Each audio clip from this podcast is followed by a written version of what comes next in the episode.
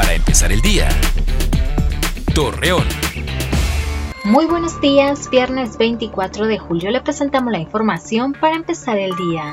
Silvia Ortiz, vocera del Grupo Vida en Torreón, dio a conocer que en los predios del campo militar de San Pedro de las Colonias localizaron restos humanos, por lo cual se comenzará la investigación correspondiente.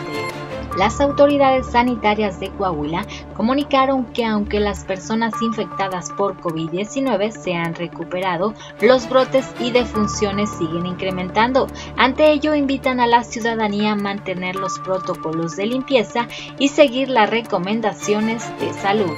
Luego de que la tromba dejara fuertes daños materiales en San Pedro de las Colonias, el Hospital General de este municipio evacuó a los pacientes internados debido a los problemas que se se presentaron en la clínica, así lo señaló subsecretario de Protección Civil de Coahuila, Francisco Martínez Ábalos.